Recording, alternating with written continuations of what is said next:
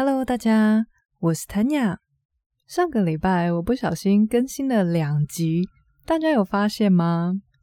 之所以会出现这样的小失误，是因为断舍离的这个主题，我原本只想要讲两集，所以心流就跟在后面紧接着上架。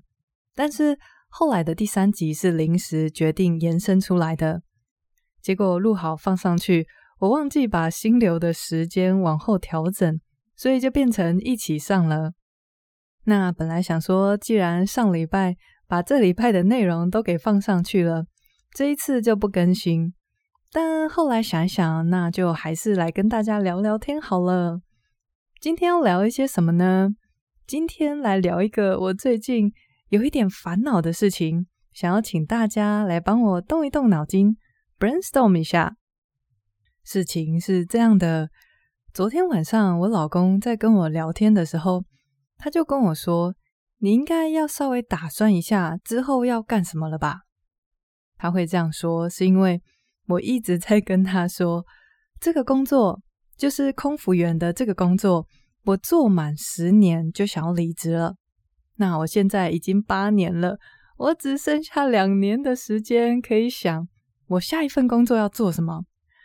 然后这一段时间以来，我老公就看着我一直在做 podcast，好像也没有在考证照啊，还是看一下下一份工作需要什么技能，所以他就为我有一点紧张，他就说：“你应该要准备一下了吧？”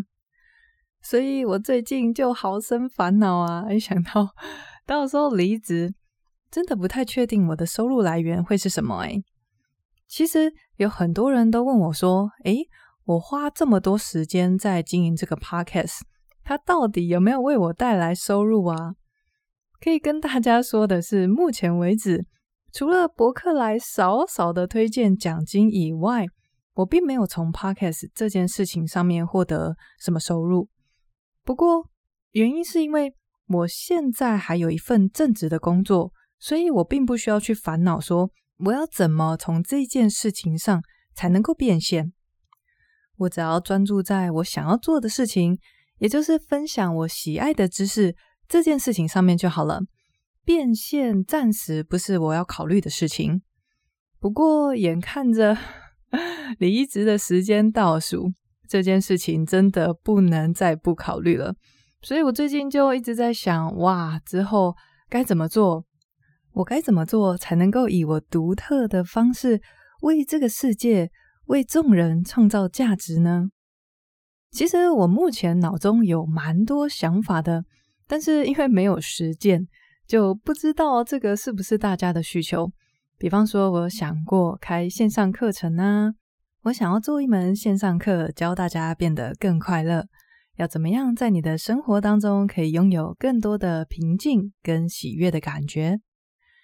除此以外，像之前我在某一集有提过的智囊团。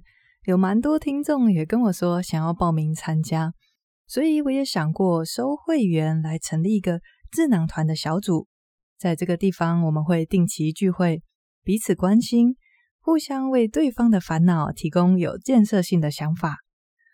另外，我还有想到的就是提供一对一的咨询服务了。这个服务可能会是帮助你更认识自己，帮助你改善婚姻或者是亲子关系。除此以外，当然我也可以陪着你完成某一个目标，帮助你制定可行的计划，并且我们一步一步的来朝着这个梦想前进。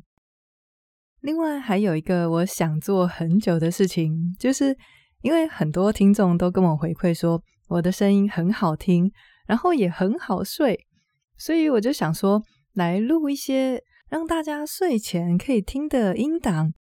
比方说，像是可以带着你做身体扫描，带着你观察呼吸，观察你的念头，或带着你做感恩的冥想。这个音档可以算是一个带领你进入冥想的练习。当然，你会变得更放松，也会更好睡。然后就卖这个音档喽。不知道以上有任何吸引你的服务吗？或者是除了上述的这些方式以外，有没有其他事情是你会愿意花钱请我帮你做的呢？像今天有一个听众，他就跟我说，想要请我当他的 Podcast 导师。我觉得这个我就很有兴趣诶。虽然没有协助其他人制作 Podcast 的经验，但是我很乐于分享自己一路走来的一些心路历程，还有自己曾经克服的一些困难。请大家帮我想想看好不好？根据你对我的认识，如果要你花钱请我做一件事，这件事情会是什么呢？或者是你知道有某一个职位超级适合我，也可以哦。欢迎大家把你的任何想法提供给我，我会把链接附在这集的资讯栏上面。